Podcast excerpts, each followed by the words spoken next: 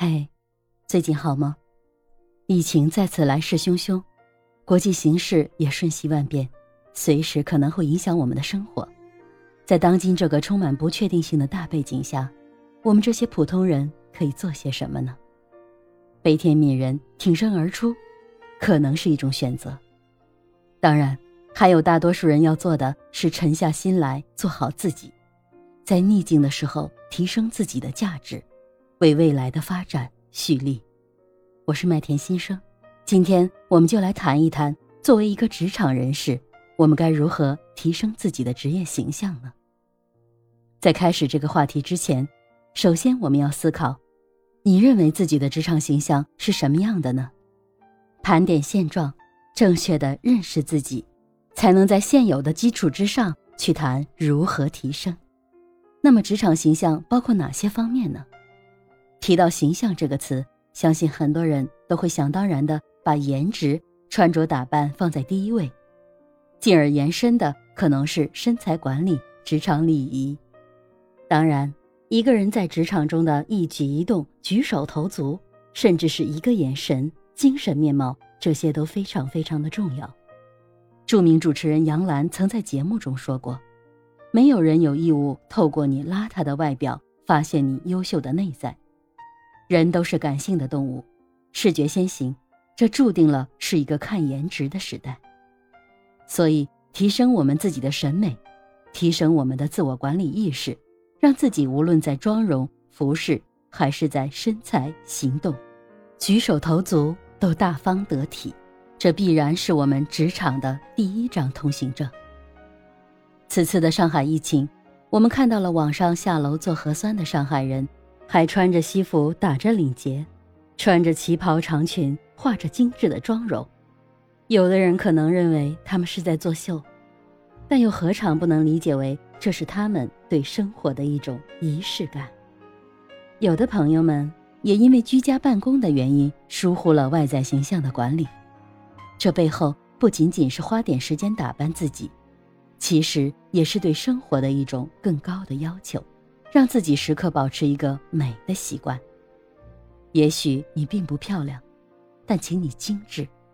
在职场中，精致的装扮自己是对自己的一种仪式感，也是对同事和客户的重视。而同时，相信精心打扮的你也会因此获得一份好心情。我曾任职的一家公司要求周一至周四期间必须穿正装上班。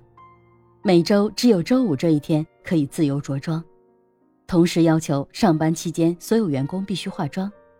刚开始我很不习惯，甚至有些讨厌这样的要求。穿着各式的职业装，感觉整个人被束手束脚。让我感觉到新奇的是周五的到来，每一个周五都成了公司的一种时装秀。从早上在电梯里遇到精心装扮的同事们开始。他们利用这仅仅的一天，不限风格的着装日，尽情地展示自己，中性的、朋克的、温婉的、知性的，甚至是另类的。大家都尽情地在这一天通过服装展示自己的独特审美，久而久之变成了一种企业文化。通过一个外在的形式，让所有人遵守统一的规范，同时又给大家空间。可以在每个周五成为独一无二的自己，求同存异，从秩序中允许跳脱，在包容中容纳个性。小小的一件着装要求背后，透露着管理的智慧。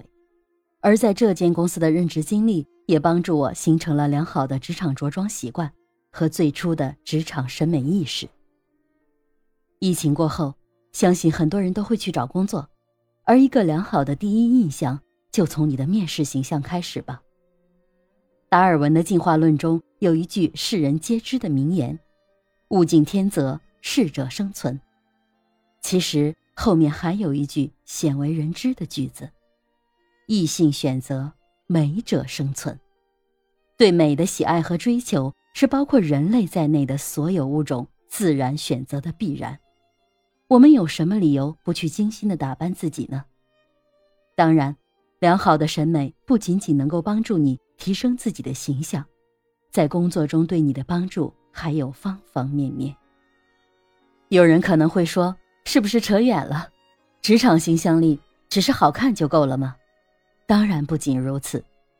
有人说，好看的皮囊千篇一律，有趣的灵魂万里挑一。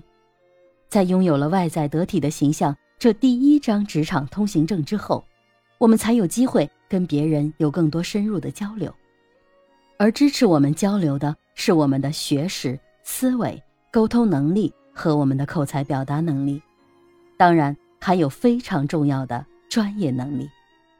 能让一个人对你产生第一印象的是你的外在形象，而让一个人印象深刻的是你的谈吐和应变。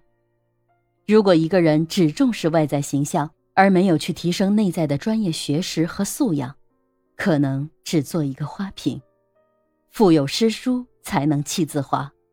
如果我们在职场中给别人徒有其表的印象时，可能对我们未来的职场发展造成许多的障碍。